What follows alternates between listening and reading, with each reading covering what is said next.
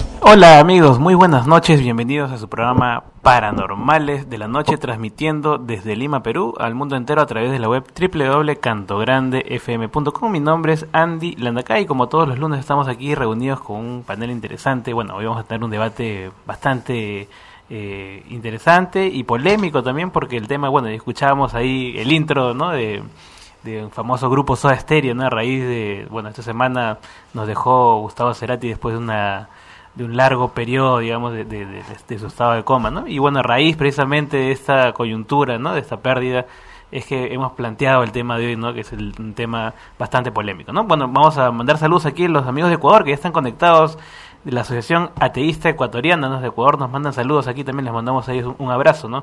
A todos ellos que nos escuchan, a Gustavo Lamota también desde Ecuador, que siempre nos sintoniza y nos apoya eh, con eh, la difusión también, ¿no? Eh, a él le mandamos un abrazo. ¿no? A Diego Vado también que está conectándose en estos momentos, nos manda saludos también a través del chat. A Génesis eh, Fernández también un saludo muy especial a todos los oyentes que ya nos escuchan a través de la señal de eh, Canto Grande FM. ¿no?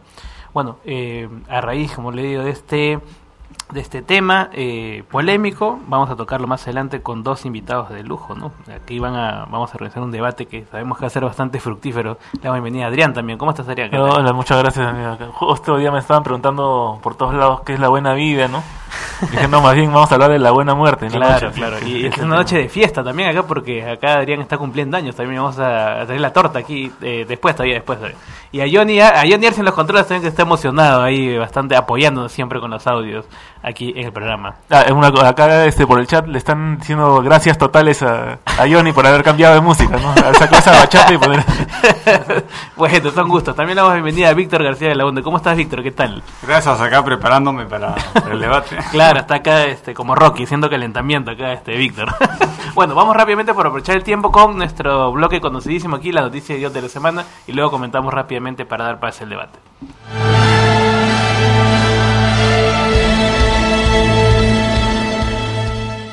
Una buena mañana de martes para todos. Ruth del Salto los saluda con una actualización de los hechos mundiales a esta hora aquí en NTN 24. Chávez nuestro que estás en el cielo, en la tierra, en el mar y en nosotros, los y las delegadas. Santificado sea tu nombre. Venga a nosotros tu legado para llevarlo a los pueblos de aquí y de allá. Esta es la oración del delegado, participantes en el primer taller para el diseño del sistema de formación socialista del gobernante Partido Socialista Unido de Venezuela. Lanzaron este lunes la versión chavista del Padre Nuestro Católico, que incluso se inicia con la frase Chávez nuestro que estás en el cielo, en la tierra y en el mar y en nosotros. Los y las delegadas, como le escuchábamos, santificado seas, venga a nosotros tu legado para llevarlo a los pueblos de aquí y de allá. Eso dice la primera parte de la oración leída por la delegada María Uribe.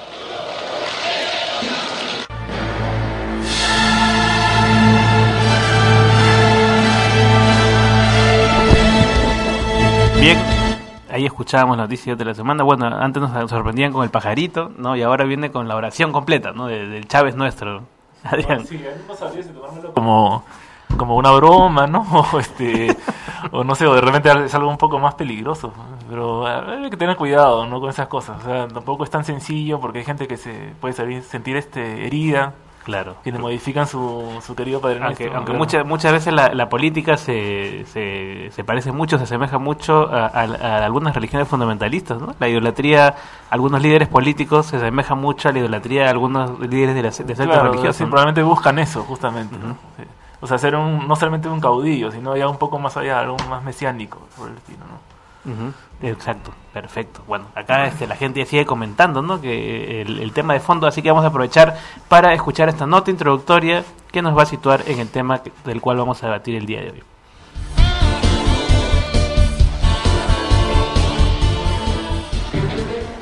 Vivir es un derecho fundamental, pero para algunos, morir también lo es. Yo pido que se respete la decisión de la eutanasia. La vida no es una obligación, la vida es un derecho. Ser responsable de mi vida es ser responsable de mi muerte. Nosotros tenemos un ser querido que médicamente no tenía posibilidades de vivir, pero hoy él está bien y se está recuperando. La Iglesia considera que la vida se tiene que respetar desde el momento de la concepción hasta el momento último. Nosotros luchamos por una muerte digna para nuestra hija Camila Anaí Sánchez. Mientras algunos solicitan acabar con su propia vida, hay quienes piensan que no se puede decidir cómo y cuándo morir. Existen dos tipos de eutanasia permitidas por la ley en algunos países, la activa y la pasiva. En la activa, se aplica al paciente un mortífero que acabará inmediatamente con su vida. En la pasiva, se desconecta al enfermo de todo aparato que lo mantenga vivo de forma artificial. La eutanasia proviene del griego eu, que significa bueno, y thanatos, que significa muerte. Entonces, con esta palabra queremos hablar de el bien morir, de tener una muerte donde lo que haya no sea dolor, pero que sea una muerte digna a la vida que el paciente ha tenido. Detrás de cada decisión hay una historia de vida que lleva a hombres y mujeres a optar o no por la eutanasia.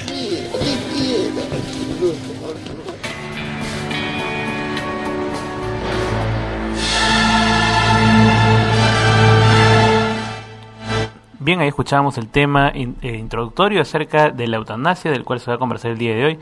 Y para eso tenemos aquí a dos invitados de lujo que van a defender sus posturas particulares. Tenemos a el magíster Alberto Gonzalo- González Cáceres, que él es presidente de la Sociedad Peruana de Derecho Médico, es abogado por la Facultad de Derecho de la Universidad de Lima, magíster en Finanzas y Derecho Corporativo por la Universidad de San, tiene diplomado en Finanzas y Derecho Empresarial para abogados de San, eh, también es catedrático, eh, también es maestrando en la maestría de bioética y biojurídica en la Universidad Católica Santo Toribio Mogrovejo, profesor titular de la Cátedra de Aspectos Legales de la Auditoría Médica con posgrado en la Universidad de San Martín de Porres y en realidad un currículum amplísimo aquí también. Y por el otro lado también tenemos a eh, Víctor García Belaunde, que él se graduó, tiene una licenciatura en Psicología por la Universidad de Lima, es magíster en Historia de la Filosofía por la Universidad Mayor de San Marcos y tiene un máster profesional en Ética Aplicada por la Universidad Nacional de Australia. Él ha publicado varios artículos sobre el tema de psicología y filosofía griega. Además ha trabajado como psicoterapeuta en el Departamento de Psicología de la Universidad de Lima y como panelista en Radio Unión, en Radio Miraflores, aquí también en Paranormales.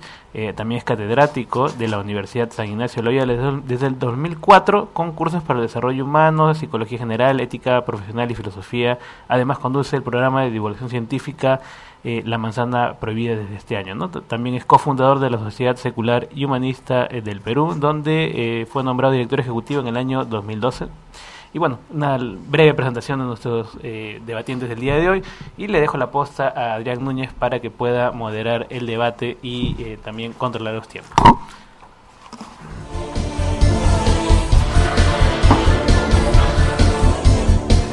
Sí, amigos, eh, vamos a empezar con el debate rápidamente. Y como es de costumbre, va a ser primero cinco minutos por cada vuelta para exponer los temas y después ya cinco minutos para respuestas este y contrastar ideas, ¿no? Entonces empezamos, eh, no sé quién quiere empezar, Alberto o Víctor. Este, que arranque Víctor. Víctor, ¿no? Porque, claro, imagino que sí. Listo, vamos. Eh, Sí, bueno, estamos acá para hablar sobre la eutanasia, ¿no? que es eh, el derecho que pienso eh, yo que tienen eh, todas las personas a poder morir con dignidad, ¿no? tener una, una, buena muerte si así lo desean. ¿no? Si la persona, como pasa, que quiere resistir hasta el final, ¿no? en alguna enfermedad terminal, no hay ningún problema con eso. ¿no? El, el problema está con que algunas personas específicas no quieren pasar por todo ese sufrimiento y el decaimiento de sus funciones y eh, generar una carga para sus familias y eh, piden el derecho a morir. ¿no? Eh, que es un derecho que no daña a nadie, ¿no? solamente en ese caso, en cuando la vida ya es un sufrimiento y un calvario y cuando ya no hay esperanzas de una vida mejor y donde cada día eh, va a ir empeorando. Eh, entonces eh, hay personas que sienten que tienen derecho, yo creo que están en todo su derecho también de pedir una muerte digna.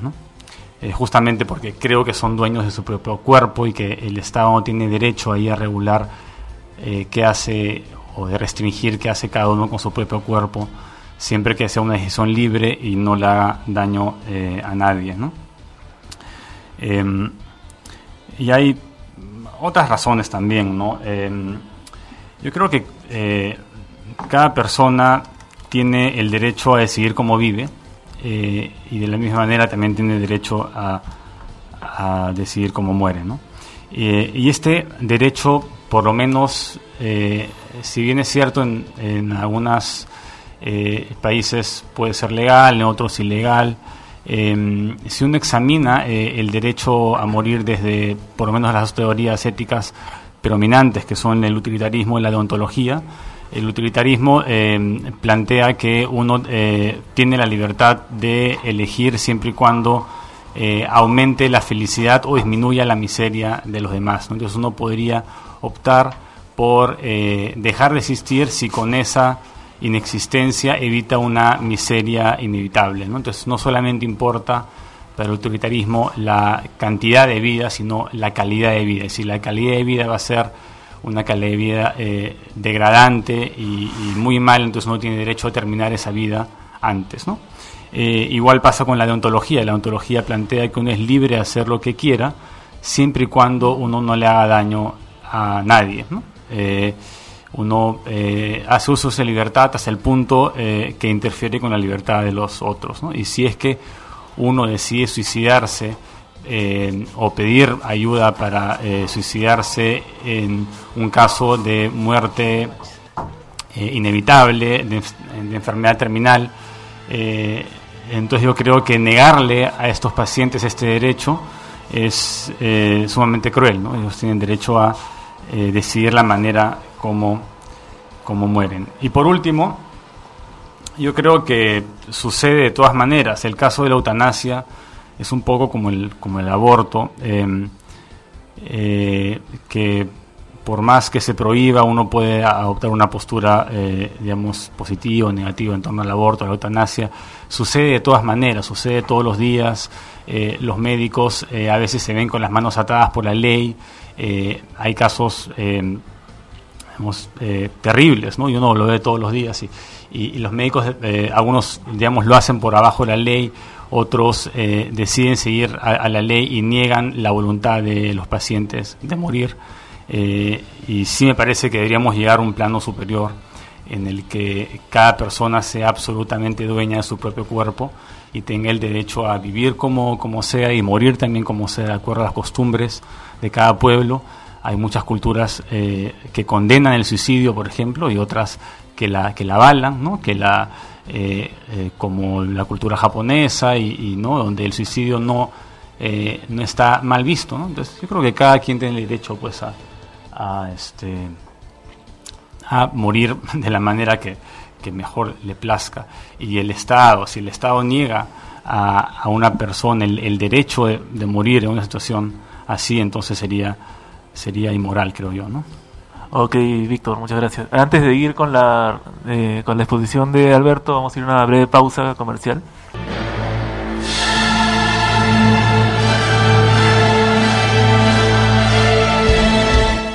Bueno amigos, regresamos con el debate, pero antes quisiera decir que los que nos escuchan este, desde sus casas pueden llamar al 388-3800 si quieren participar o también a través del chat y podemos este, formular sus preguntas acá a los invitados. Bueno, a continuación eh, la exposición de Alberto González. Bueno, primero agradecer nuevamente la invitación eh, esta noche a compartir eh, el día de hoy estas discusiones que son importantes. Segundo, lamentar el fallecimiento del maestro Gustavo Cerati. Ciertamente todos aquellos de nuestra generación hemos vivido escuchando su música.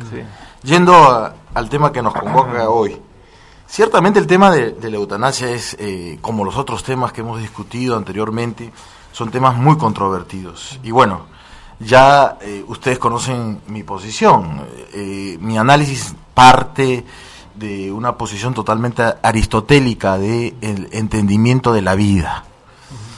creo yo eh, en principio no comparto las posiciones de, Víctor porque me, me, parece en principio que este, todas ellas están revestidas de un pensamiento no solo de, carácter utilitarista, sino creo, y con, el respeto y cariño que, le tengo en este tiempo que lo he ido conociendo, muy simple. En principio, eh, mi posición es que eh, en los días de hoy las personas hemos ido perdiendo poco a poco la esencia de la naturaleza del ser humano, la visión del ser humano y entender que esta naturaleza de la persona es totalmente contingente. ¿Qué es ser contingente? Es decir, definitivamente somos seres limitados.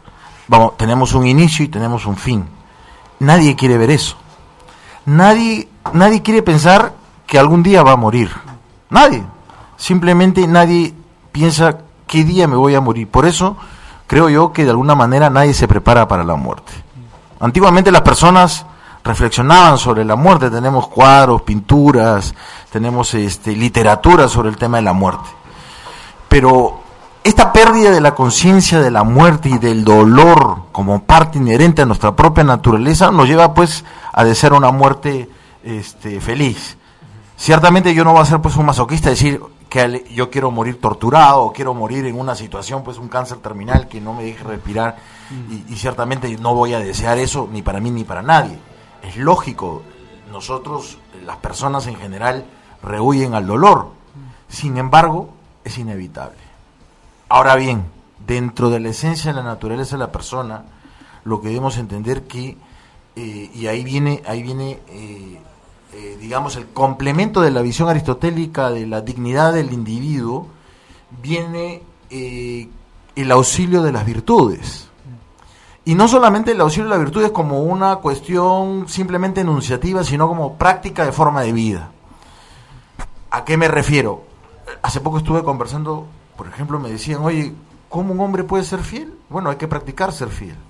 No es simplemente decir voy a ser fiel, sino hay que tener actitudes permanentes de disposición de la voluntad del individuo encaminadas a algo. Entonces yo tengo, así como la persona que quiere, que trabaja temprano, la gente, los emprendedores que hoy en día están de moda, se levantan a las 5 de la mañana, bueno, pues tienen que levantarse todos los días a las 5 de la mañana para torcer la voluntad que nos lleva a seguir durmiendo, caliente, sobre todo en invierno, y esperar un desayuno a las 9 de la mañana. Entonces lo que yo hago es educar mi voluntad para encontrar una virtud. ¿Y cuál es esa virtud? El trabajo. ¿Cuál es esa virtud que uno busca y modula en el alma? En, en, la esencia del individuo, la dedicación, el empeño. ¿Y cuál es la consecuencia de la virtud? Los beneficios que va a traer, que es producto del trabajo, más dinero que va a llegar a la casa y por lo tanto como consecuencia de eso va a tener más alegría y oportunidad de pasarla con su familia. Bueno, lo mismo pasa, creo yo, con el tema del dolor. No podemos evitarlo, porque es parte de nuestra esencia, pero así como no podemos evitarlo, debemos tener y educar nuestras voluntades a aceptar el dolor como parte de nuestras vidas. Y lógicamente, gracias a Dios, hoy en día tenemos el auxilio de la medicina, con todos los avances que tiene, a efecto de poder hacer, en el caso de la muerte, en caso, por ejemplo, de pacientes terminales, una muerte más digna, una muerte más honorable, una muerte sin dolor, una muerte tolerada, y para eso, pues justamente, en ese caso, por ejemplo, se justifica el uso de psicotrópicos, ¿no? Fármacos que de alguna manera me ayudan a mí evitar el dolor y esas situaciones de la agonía, por ejemplo. Pero no con esto de acá justificar que por el hecho de que me encuentre en una situación terminal, valga la redundancia, quitarme la vida como forma de escape al final.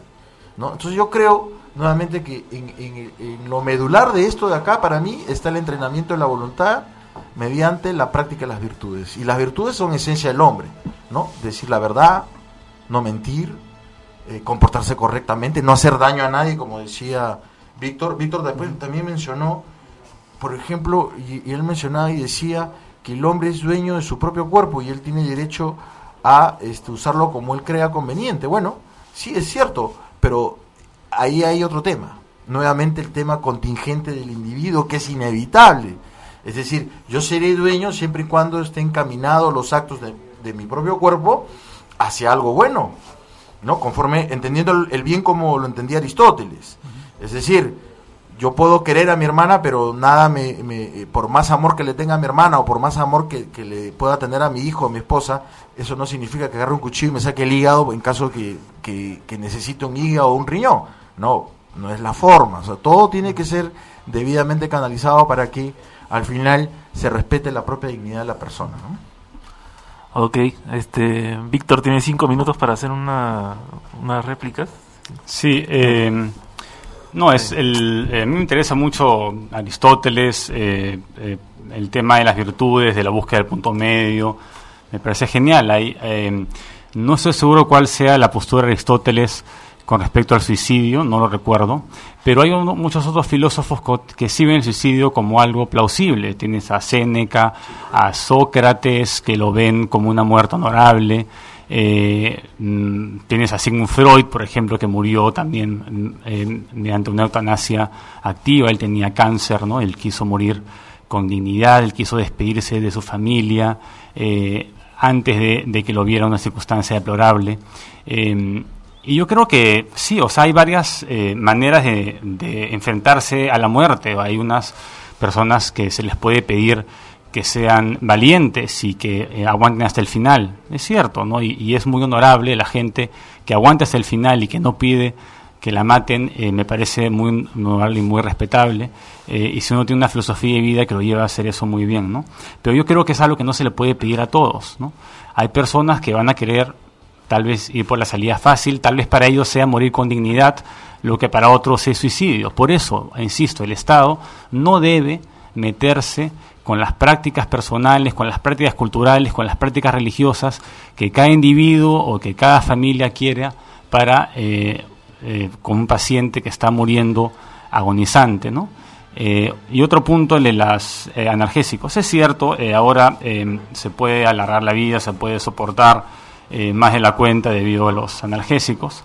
Em, pero lo que también es cierto es que no funciona al 100%, no funciona en todos los casos, el dolor no solamente es físico, también es psicológico, también se pierden facultades eh, mentales eh, y ese, esa pérdida, ¿no? uno pierde lo que es ser persona, ¿no? poco a poco, es como una muerte lenta y, uno, y el Estado no puede imponer su voluntad y exigirle a esa persona en contra de su voluntad y en contra a veces de, su cultura puede ser o de lo que diga su familia, que continúe con vida. ¿Por qué? Porque si él es dueño de su propio cuerpo, me parece que está en todo el derecho de quitarse la vida eh, y, este, y generar así una, mayor una mayor felicidad, porque es una familia que no pasa por los últimos momentos eh, de, un ser agonizante eh, y también es una persona que dice, bueno, si yo me voy antes, este, eh, también le quito una, una carga emocional y hasta económica a mi familia. Y si uno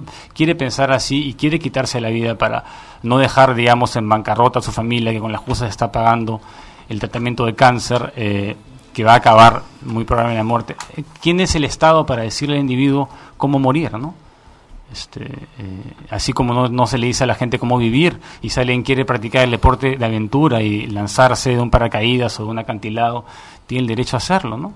Este, eh, obviamente el Estado no lo puede recomendar, el Estado este, no, eh, pero finalmente uno, uno tiene derecho a hacerlo, ¿no? Si es que no va a dañar a otros, ¿no? Sí, acá por el chat nos están escribiendo, dicen este, por ejemplo, un amigo Amadeus dice, no es una virtud respetar la decisión de los demás, ¿no? Y después agrega, respetar la decisión de los demás si no nos afecta. si un enfermo terminal ya no soporta el dolor, etcétera, etcétera, ¿no? Ese es el argumento del... Sí, es interesante porque, a ver, rápidamente para contestar a Amadeus, ¿no? Sí. Y después a Víctor, que me parece interesante también su comentario. El tema de, es que ahí viene, ahí viene un tema de discusión distinto, que es eh, de qué manera es respetar la decisión del otro si es que nosotros entendemos rectamente que esa decisión es correcta. Ahora, ahí viene un tema, es otro tema de discusión de, de, que podemos tratarlo en otro momento, ¿no? Mm porque me podrán me podrá decir Amadeus perfectamente y quién dice que tú tienes la razón de saber y decir qué es lo correcto. O sea, cuál es la posición correcta, pero en todo caso, para mí sí el límite de lo correcto es que la persona debe respetar la vida. Para mí ese es el punto y, no porque yo tenga una posición relativa, ¿no? Eh, eh, la nueva moda que está a decir tu verdad o mi verdad, no, yo creo que la verdad es, es absoluta, es única y creo que en la medida que tú dentro de tu pensamiento consideres que atentar con tu, contra tu propia vida es correcto, este, yo creo que ahí ya estamos partiendo de dos puntos completamente distintos e irreconciliables. Ahora, respecto a lo que decía eh, Víctor, eh, menciono lo siguiente, ya como abogado, ¿no? en el Perú no existe legislación que hable sobre el tema de la eutanasia. Lo que existe es una legislación negativa, es decir, eh, el artículo primero de la Constitución establece que el la persona humana es fin supremo de la sociedad y del Estado. Por lo tanto, positivamente se habla sobre la defensa de la vida. En consecuencia, eh, no puedes quitar la vida. Y el Código Penal, de manera genérica, en la parte de, eh, delitos contra la vida, protege eh, y defiende la vida humana y en consecuencia no es que diga prohibido que los médicos o que alguien asista al, suicidio, no lo dice, no lo sanciona, pero es una consecuencia negativa, digamos que este, desde el punto de vista jurídico se llama la faceta negativa de, del mandato legal. Eso eh, quería mencionar. Y por otro lado, un tema importante que comparto esta vez sí con Víctor respecto a la intromisión del Estado creo yo que el Estado no debe entrometerse en temas que al final, o sea, ya con, conforme está con la, legislación actual, ya no tiene por qué entrometerse en aspectos tan específicos y detallados como es el tema del final de la vida. Eh, comparto totalmente, porque estaríamos con un, estaríamos en la posibilidad de ingresar al ámbito de la, de la historia, que la historia ya nos ha demostrado que, son aquellos, aquellos gobiernos o estados totalitarios que de alguna manera establecieron este vive, este no vive, y, y marca las personas aquellas que al final se creen los superhombres o superdioses, que ellos son los llamados a decir tú vives y tú no y tú no tienes derecho a vivir, ¿no? Eh, un momentito, tenemos una llamada de un oyente. Aló, buenas noches. Buenas noches, mi nombre es Enrique Barrilli. Hola Enrique, ¿cómo estás? ¿Cómo estás? Buenas noches a todos. Yo quisiera opinar sobre la... Están, están hablando sobre la eutanasia, ¿no es así? Así es. Me acabo de conectar, disculpen la demora. Te, Eh, per- te yo perdonamos, creo- te perdonamos. Sí, yo creo que la vida le pertenece a uno para vivirla dignamente, con salud y de manera normal. O sea, me refiero de manera normal a como la vida se nos viene a nosotros desde que nacemos y tenemos todo el derecho a vivirla como todos, como todos de manera natural, como digo. Ahora, la vida no le pertenece a nadie, sino más bien a uno mismo, o sino a los familiares. Es decir, si tal persona está viviendo con una malformación o sin cerebro, digamos, para ponernos en el peor de los casos, es derecho fundamental, y ahí de- probablemente me salgo del derecho porque entiendo que hay un abogado ahí en, en- en la sala, es derecho de la familia decidir por ellos mismos si ese pariente vive o no. De- de- si lo vemos desde otras perspectivas, desde el, el derecho eh, que está establecido en cada país, eh, probablemente choquemos. Y si nos vamos más allá, si chocamos con la moral cristiana, también chocamos. Pero repito, la vida es le pertenece a cada uno y a los familiares si una persona no está viviendo una vida normal, es decir, sin sufrimiento. Cuando hay sufrimiento, la vida es menester eh, quitarla o no, y eso ya depende de uno o si no de los familiares. Claro, claro. Sí, sí. Acá eh, Alberto creo que tiene una, una respuesta para darte sobre el asunto. ¿no? Bueno, Sí. este eh, no recuerdo el nombre de- del Eh, ver. Enrique Bardelli. En- Enrique, este, bueno, eh, definitivamente, eh, más allá del tema jurídico, que ya lo había conversado eh, hace un momento atrás, no comparto la posición de, Enrique, me parece importante, pero este, el problema eh, de lo que señala Enrique para mí está en que este, termina siendo arbitraria la posición. ¿Por qué termina siendo arbitraria? Porque no establece, o perdón, establece la intangibilidad de la vida o la decisión de la vida respecto de las personas, es decir, de la persona que está con el problema y de los familiares. Eh, de acuerdo a mi opinión y en base a, los principios eh, respecto a los cuales yo estaba postulando, que era la visión aristotéli- aristotélica y posteriormente este, de la visión cristiana de la, de la vida, eh, considero yo de que hay un punto de inicio de defensa de absoluta de la vida, ¿no? Eh, bajo cualquier tipo de circunstancia.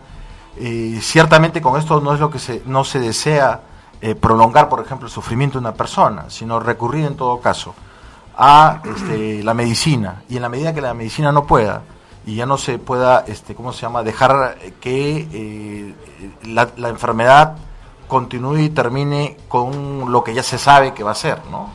Entonces, eh, lo que sí, mi gran temor es lo que expresaba anteriormente, la arbitrariedad de una persona. ¿Quién establece quién tiene derecho sobre quién?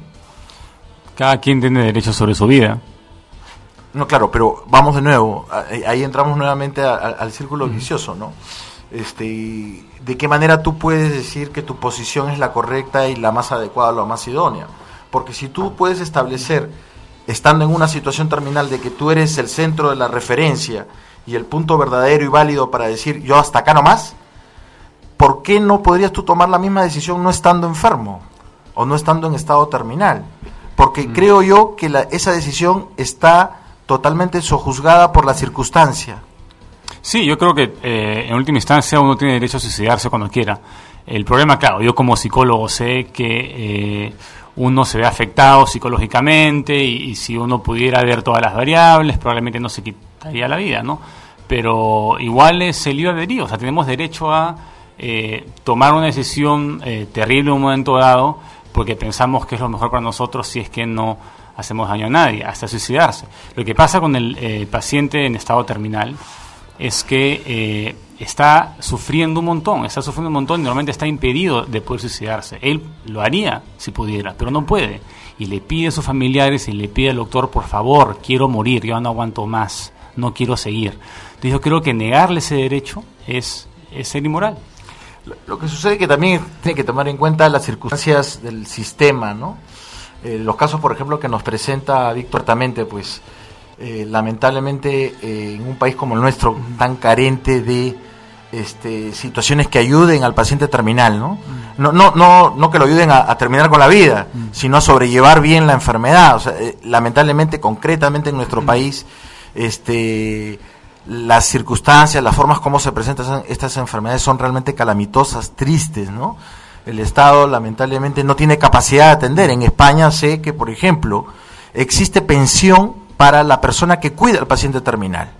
El, que- el, el familiar que se dedica a cuidar al paciente terminal tiene un derecho a recibir del Estado eh, una subvención para poder vivir mientras no trabaja.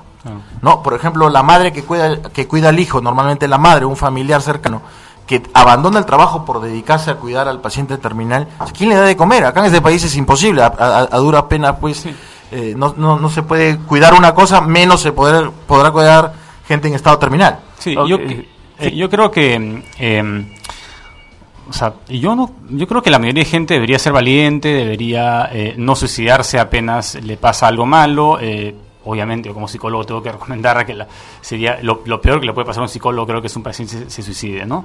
Y es algo que eh, que se considera malo por la mayoría de gente y debe evitarse. Las sociedades tienen que eh, digamos, hacer lo posible para que la gente no utilice el suicidio eh, en casi, casi ninguna circunstancia. Pero yo creo que en algunas circunstancias específicas, cuando el dolor es muy intenso y cuando no hay esperanza de vida y donde cada día va a ser peor que otro, eh, entonces em, eh, sería terrible y sería eh, inhumano negarle a una persona la muerte. ¿no? Eh, ok, vamos a ir a una breve pausa y regresamos en un momentito.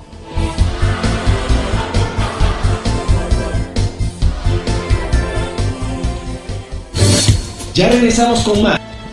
Eh, bueno, regresamos a Paranormales de la Noche y había quedado una cosa pendiente de primero de la llamada de Enrique, aunque ahorita tenemos otra llamada, vamos a ir primero con la llamada y después regresamos con esto.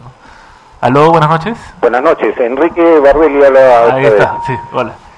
Yo quisiera tomar la posición del doctor, eh, no quisiera que no, no quisiera pensar que es su pensamiento, porque sería tremendamente inmoral. Es cierto, chocamos contra la jurisdicción, pero cuando un paciente, como dice Víctor, y estoy totalmente de acuerdo con él, un paciente está en estado terminal y le pide a la familia porque sencillamente, así de claro, sencillamente la medicina no puede hacer nada, tal vez en un futuro, pero en el momento presente no puede hacer nada, le pide a la familia que lo deje morir. El doctor, en otras palabras, si es que es su posición, su pensamiento, le está diciendo, ok, sigue sufriendo, sigue sufriendo hasta más no poder y ahí te mueres. Eso es lo que le está diciendo y eso para mí, y por eso digo estoy totalmente de acuerdo con Víctor, es tremendamente inmoral. Eso es todo, gracias. Oh, gracias, gracias. Eh, Si, sí, me, algo- si algo- me permites sí, sí, sí. rápidamente contestarle. No, no, yo creo que no, no ha captado, perdón, no me he dejado entender bien. Eh, No, me deja- no he dejado entender bien mi posición. Eh, Evidentemente no voy a desear pues que una persona que esté, porque me puede suceder inclusive a mí mismo, y por más que me, quiera crear el, el hombre súper virtuoso al momento de la verdad, y cuando las papas queman, ahí es cuando uno realmente eh, es este eh, coherente con lo que piensa, ¿no? Eh, no, yo lo que he mencionado es que gracias a Dios hoy en día existe la medicina paliativa. Hay formas de recurrir a la medicina paliativa, a los fármacos, de tal manera de que puedan ayudar a mitigar el dolor. Ahora, este, lo que no va a poder ayudar la medicina es que la muerte es inevitable. Por lo menos hasta ahora no se ha encontrado ninguna forma de evitar la, la- la muerte. Por lo tanto, este, de lo que se trata, creo yo, es asumir la muerte como una realidad. Claro. eh, bueno, creo que tenemos otra llamada de un oyente. Sí, aló, buenas noches. Aló, buenas noches. ¿Andy? Eh, ¿Estamos al aire? Ya. Sí, estamos al aire, buenas noches. Bueno, una cuestión. Eh, quisiera preguntarle al doctor, él como abogado, si alguien estuviera en estado terminal de una enfermedad, incapaz de moverse, incapaz de terminar con su mismo, o digamos que como en el caso de Ramón San Pedro, eh, tetrapléjico, ¿no? Eh, incapaz de suicidarse por su propia cuenta, deseando morir, él como abogado eh, iniciaría un caso contra una persona que a petición de la persona que desea morir eh, le apliquen la eutanasia, él iniciaría un caso, bueno, ese sería el primer punto. O sea, él, él está que habla, que está debemos evitar el dolor, pero a su vez se contra, está contraria a la eutanasia. Entonces me gustaría entender bien cuál es su verdadera posición. Fuera de eso, este, el sistema de leyes, este, tengo un problema con el sistema de leyes acá de Perú, ya que incluso en el aspecto del aborto, la eutanasia, el matrimonio, están, las leyes están influenciadas por una institución medieval que es la iglesia, o sea, no las, las leyes peruanas no las considero la guía perfecta ni nada de eso. Y bueno, sería básicamente eso. La primera pregunta creo que es de más importancia. Ok, Muchas gracias. muchas gracias. Sí, re- paso a responderle rápidamente al oyente, no, me- no, me- no dijo su nombre. No, no dijo. En, en primer lugar, respecto, voy a pasar primero por la segunda parte y después por la primera pregunta. Sobre la influencia de la Iglesia en el ordenamiento jurídico. Ahí hay eh, una mm, percepción verdadera y, por otro lado, no del todo cierta. Primero tenemos que entender que el ordenamiento jurídico peruano está influido, eh, digamos, en un 70% por el- el ordenamiento jurídico romano. Y Roma es anterior al cristianismo. Eh, las instituciones jurídicas, por ejemplo, como la familia, eh, como el matrimonio, eh, como el derecho de bienes, derechos reales, todo eso de ahí viene antes del cristianismo. La influencia del cristianismo dentro del derecho ha sido posterior en la medida que la iglesia ha sido expandiendo sobre la base del imperio romano. Lo que ha hecho el cristianismo es suavizar la rigurosidad del, eh, del mismo ordenamiento romano. Por ejemplo, Roma y Grecia permitían la esclavitud. ¿no? Hoy en día se habla de Grecia como una especie de, eh, de- de parámetro de democracia, pero habían esclavos. Lo que hizo la Iglesia en la medida de lo posible fue influyendo para evitar, digamos, esas formas de, eh, de vida, de sociedad y de leyes que de alguna manera eran, eran este, totalmente rigurosas. Eso respecto a la primera, al primer punto, que la influencia es netamente la iglesia y eso no es así. Son instituciones jurídicas romanas anteriores a la existencia de la iglesia. Eh, eso primer, en primer punto. Y segundo punto, eh, si es que yo podría iniciar un caso, si es que yo me entero de un médico que ayuda a, a, una, a practicar la eutanasia, simplemente no lo haría. Porque considero yo que eso entra dentro del ámbito moral de cada individuo y eso lo comparto con Víctor, ¿no? Eh, primero que no tendría ningún beneficio tener que realizar una actividad con esta. Inclusive, inclusive te lo diría, ustedes saben mi posición contra el aborto, pero yo no, no, no, no llevaría una acción contra un médico que ha hecho aborto, salvo, salvo que me pidan y me contraten específicamente, por ejemplo, una persona que constantemente y permanentemente vive del aborto, que es otra cosa completamente distinta a que yo tome conocimiento de una persona que ha realizado una práctica de estas o que una, una mujer que ha entrado en una crisis y ha, ha tenido que recurrir a esto, o a una persona que ha ayudado a alguien a hacer una eutanasia, simplemente no lo haría, porque no encuentro, no, no, no tendría ningún sentido. Y además creo yo que el derecho no está para perseguir a las personas eh, que de alguna manera realizan estas actividades, eh, como mencionaba, de manera aislada, de manera, eh, como mencionaba Víctor, eh, por circunstancias, ¿no? Yo creo que lo que hace el derecho es proteger a la sociedad respecto de actos sistemáticos, ¿no? Sí, no, estamos eh, de acuerdo, por lo menos, bueno, estoy de acuerdo con Alberto, que eh, el Estado eh, no tiene por qué meterse eh, en cómo uno vive, ¿no? Muere, ¿no? Eh, en las ceremonias que uno debería recibir o no recibir, o en el tratamiento que uno debería seguir o no seguir. Uno se puede negar, uno se puede rehusar a seguir un tratamiento. Sí, claro, ¿no? la legislación lo Este, permite. Y eso está, está penado. Uno se aprueba, hasta donde yo sé, la eutanasia eh, pasiva, ¿no? O sea, que si hay muerte cerebral y simplemente es un cuerpo que late, se desconecta, ¿no? Eh, eh, pero lo que no hay en el Perú es la eutanasia activa, que en muchos casos eh, es más humana, ¿no? Porque hay, eh, si tienes a una paciente, por ejemplo, que está conectado a una máquina de respirador corazón-pulmón o, o, una diálisis, eh, estarías, eh, si le quitas la máquina de respiración, lo sofocarías hasta la muerte, puedes igual drogarlo para que no le vela tanto, Claro. pero no va a ser, no va a ser eh, indoloro, ¿no? Eh, igual pasa eh, con quitarle la sonda, ¿no? Eh, lo estarías matando de hambre. O, o- eh, entonces, yo creo que eh, es, es una pena que la legislación, eh, claro, que el Estado no se meta eh, en, en la muerte de cómo cada quien decide morir, pero sí, eh, pero hay una excepción, ¿no? Que uno no se puede matar. Y yo, yo creo que esa es una intromisión también. Uno tiene derecho a... eh, obviamente no vamos a hablar de legalizar el, el suicidio, pero sí yo creo que el Estado puede respetar la vida en casi, casi, casi siempre, eh, pero en cuestiones de eh, mucho dolor, con una calidad de vida terrible, eh, en pacientes terminales, yo creo que se abra una, una excepción. O sea, toda buena regla admite una excepción. ¿no? En- ya lo decía eh, Sam Harris, ¿no? en ajedrez tienes una regla como nunca perder a tu reina, nunca sacrifiques tu reina. ¿no? Es bueno siempre en ajedrez cuidar tu reina, es una pieza valiosa, pero hay momentos específicos en que sacrificar tu reina puede ser lo mejor que puedas hacer. No matar está bien, no mentir está bien, pero hay momentos específicos en que matar a alguien va a ser lo mejor que puedes hacer, por una cuestión moral, igual con la mentira, ¿no? Igual con este caso de la muerte, ¿no? Hay momentos en que suicidarse o que la persona piensa que suicidarse va a ser lo mejor que ella puede hacer para sí misma y para la felicidad de los demás. No porque vaya a aumentar la felicidad, sino porque va a disminuir la- su miseria y la miseria de los demás. Y eso importa, o sea, no importa solamente la vida, sino la calidad de vida.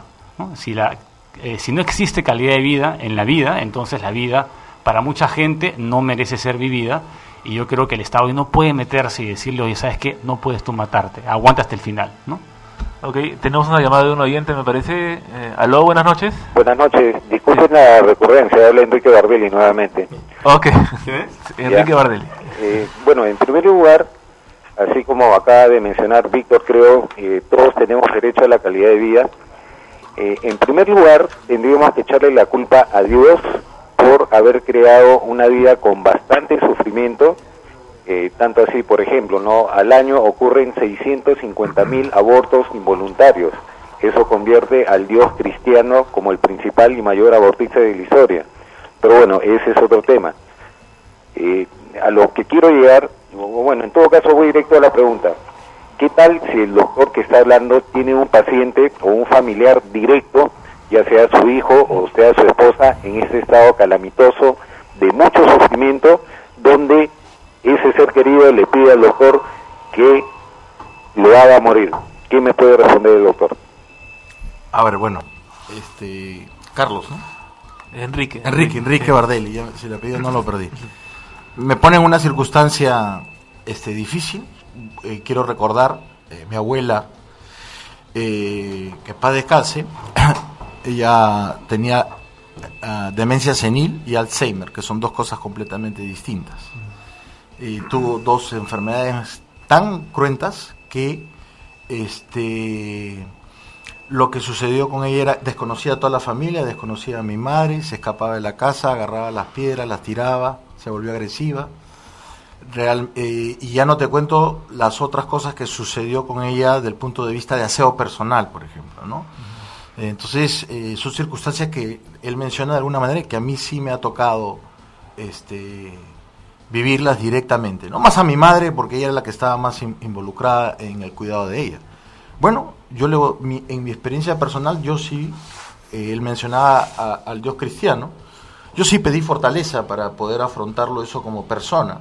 No solamente por ser su nieto y, y- y estar directamente con ella, sino fortaleza para poder este, afrontar esa, esa vida tan dura, porque muchas personas piensan que esto de acá, eh, o sea, pueden hablar eh, de manera rápida y fácil si es que no lo viven.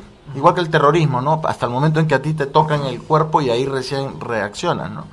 Entonces, este, lo que sucedió con ella fue que eh, tuvo neu- neumonía y murió. Entonces, yo me puse a pensar y dije, ¿será que de repente Dios escuchó mis oraciones en el sentido de que, no sé, no sé, pero de verdad que sí son situaciones bien complicadas, bien difíciles, y lo único que yo pido es eh, ser eh, más allá del tema de, de que me toque a mí como persona, sino ser consecuente con lo que yo pienso y la forma como yo vivo, ¿no? Eso es lo que yo podría responderle a, Mira, a Aquí Enrique. por el chat nos preguntan en qué países es legal la eutanasia. Holanda, en Holanda, Bélgica, de- Bélgica, aprobar. eh, Canadá, unos estados, Estados Unidos. Ahora, sobre ese punto quiero mencionar también... En que- Bélgica también la han aprobado para niños. Sí, para niños. Sin restricción de edad. Hace poquito. Sin restricción de edad. Lo, lo que sucede, eh, la gran discusión que hay ahí, comparto con eso, eh, en ese, con, con Víctor, es que esas, esos actos son realizados con fondos públicos. Es decir, con el pago de los impuestos de todos los eh, belgas y de todos los holandeses. Más o menos como el tema de la discusión del aborto público en España.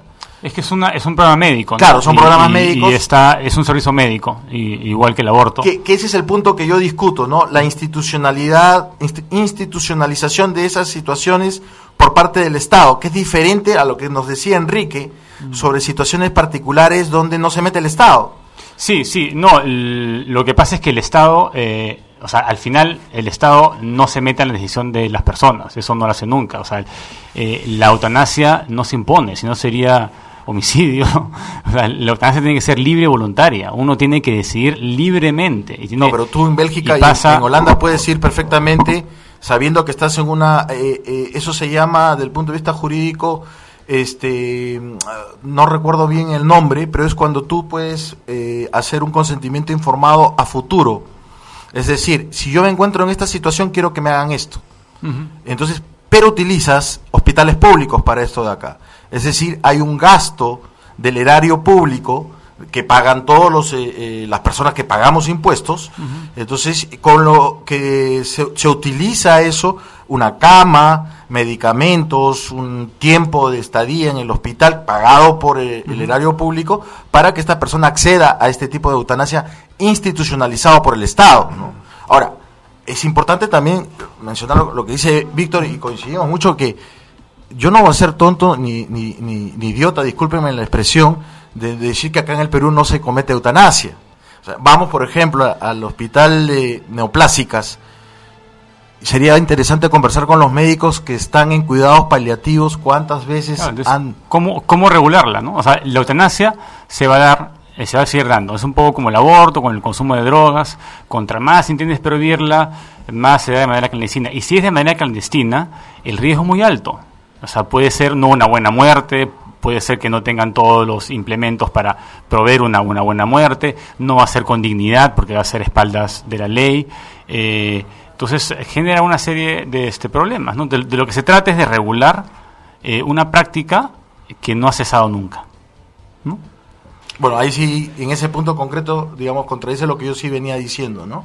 Que era la institucionalización de esas conductas por parte del Estado. Que yo, al contrario, tomo la posición que tú mencionabas, era que el Estado debe abstraerse de querer regular esas cosas y se debe dedicar a solucionar los problemas, por ejemplo, del bus azul y esas cosas, ¿no? No, no, no, pero, pero eh, igual la eutanasia es algo, es algo muy rápido y quien decide por la, por la eutanasia normalmente es porque está en una situación desesperada y tiene que pasar por una evaluación de médicos, es todo un proceso, o sea, no es que pides suicidarte y te lo dan ahí mismo, no, hay todo un proceso y te No, pueden pero- te pueden rechazar también. Pero ahí, Víctor, ahí, Víctor, sí- este, pero lo que lo que pasa es que la mayoría de gente no va a decidir por ese camino, va a ser la excepción, ¿no? La mayoría de gente lo que hace va a luchar por la vida, y, pero en algunos casos eh, específicos en los que las personas quieren quitarse la vida, el Estado tiene que proveerles el, el- el- el servicio.